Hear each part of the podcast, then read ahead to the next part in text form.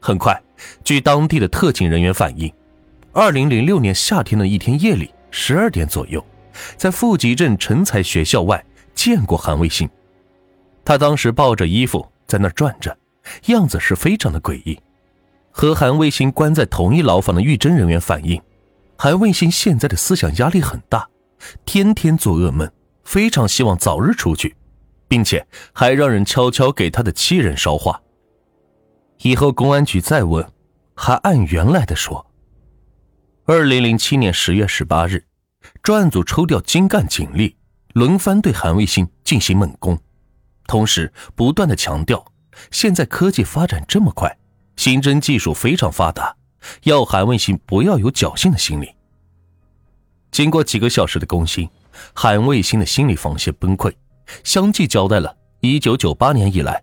对男中学生进行性侵，以及九点一二杀人案件的犯罪事实。原来韩卫星和夏天俊一直关系很好，但两人因为一些矛盾开始交恶。二零零七年九月十二日零点左右，韩卫星带着木棍、刀子和绳子，蒙面到夏天俊睡觉的地方，先用木棍打晕夏天俊，再将其的生殖器割走。根据韩卫星的供述和指认。找到了杀害夏天俊使用的刀、棍和绳子，并从机井中打捞出夏天俊丢失的生殖器。当韩卫星是凶手的消息传回到富集镇时，死者的家属是大吃一惊。原来在事发当时，警方就怀疑到了韩卫星，可警方询问死者夏天俊的父亲老夏时，老夏却一口认定，不可能是韩卫星干的。在老夏的眼里，韩卫星和自己的儿子非常要好。有人猜测，认为韩卫星可能是看上了夏天俊，而夏天俊不从，惹恼了韩卫星。最后，韩卫星杀掉夏天俊。韩卫星承认自己是同性恋，他倒割男性生殖器是因为喜欢。平时他用盐把生殖器处理保存起来，没事的时候拿出来把玩。最后分身太紧。他才把割掉的生殖器扔到了西村的机井里。韩卫星承认自己是个同性恋的这个消息，在韩卫星的妻子阿美听来，不急于晴天霹雳。他开始的时候坚决不信，但回忆起韩卫星的种种古怪，阿美也是渐渐的怀疑起来。曾经有一次，韩卫星当着众人的面吃饭，不知道是什么原因，在饭碗里吐了一口口水。在众人的注视下，又继续吃了下去。他好出风头，好开玩笑。在阿美的记忆里，韩卫西经常跟村里的妇女是打打闹闹，开尽了玩笑。最让阿美不能容忍的是，韩卫星老是偷偷的涂口红。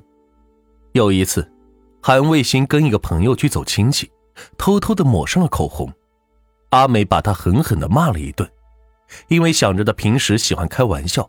阿美把这儿也当成了玩笑，骂了一顿就过去了。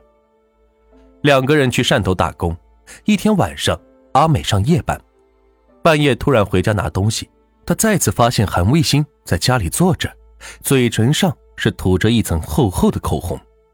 因为各种怪癖，阿美多次跟韩吵架，以至于大打出手，甚至闹过离婚。生气的时候，阿美多次挖苦韩卫星。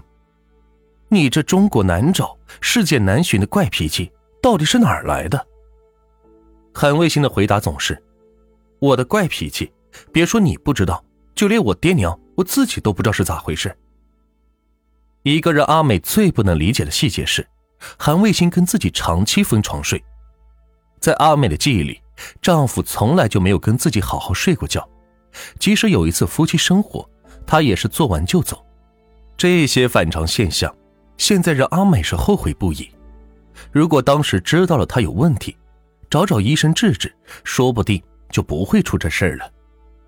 韩卫星虽然只上到了小学四年级，但他爱看书，尤其喜欢医学类的书籍。韩卫星有一个本家爷爷，现在已经去世了，是当地的一个中医。韩卫星十分喜欢看医书，有时候还给人下偏方。他的手头经常有各种中医典籍，他甚至还背会了中药的汤头歌。一直以来，阿美都认为那是韩卫星的个人爱好。阿美甚至认为韩卫星看医书是为了给他治病，因为看了很多医书后，韩卫星还针对妻子的妇科病自己开过药。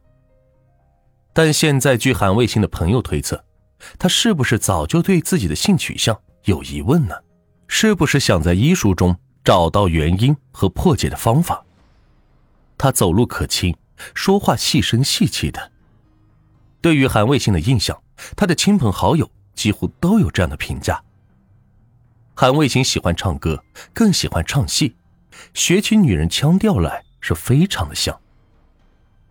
韩卫星的大哥阿亮今年五十六岁，比韩卫星大了将近二十岁。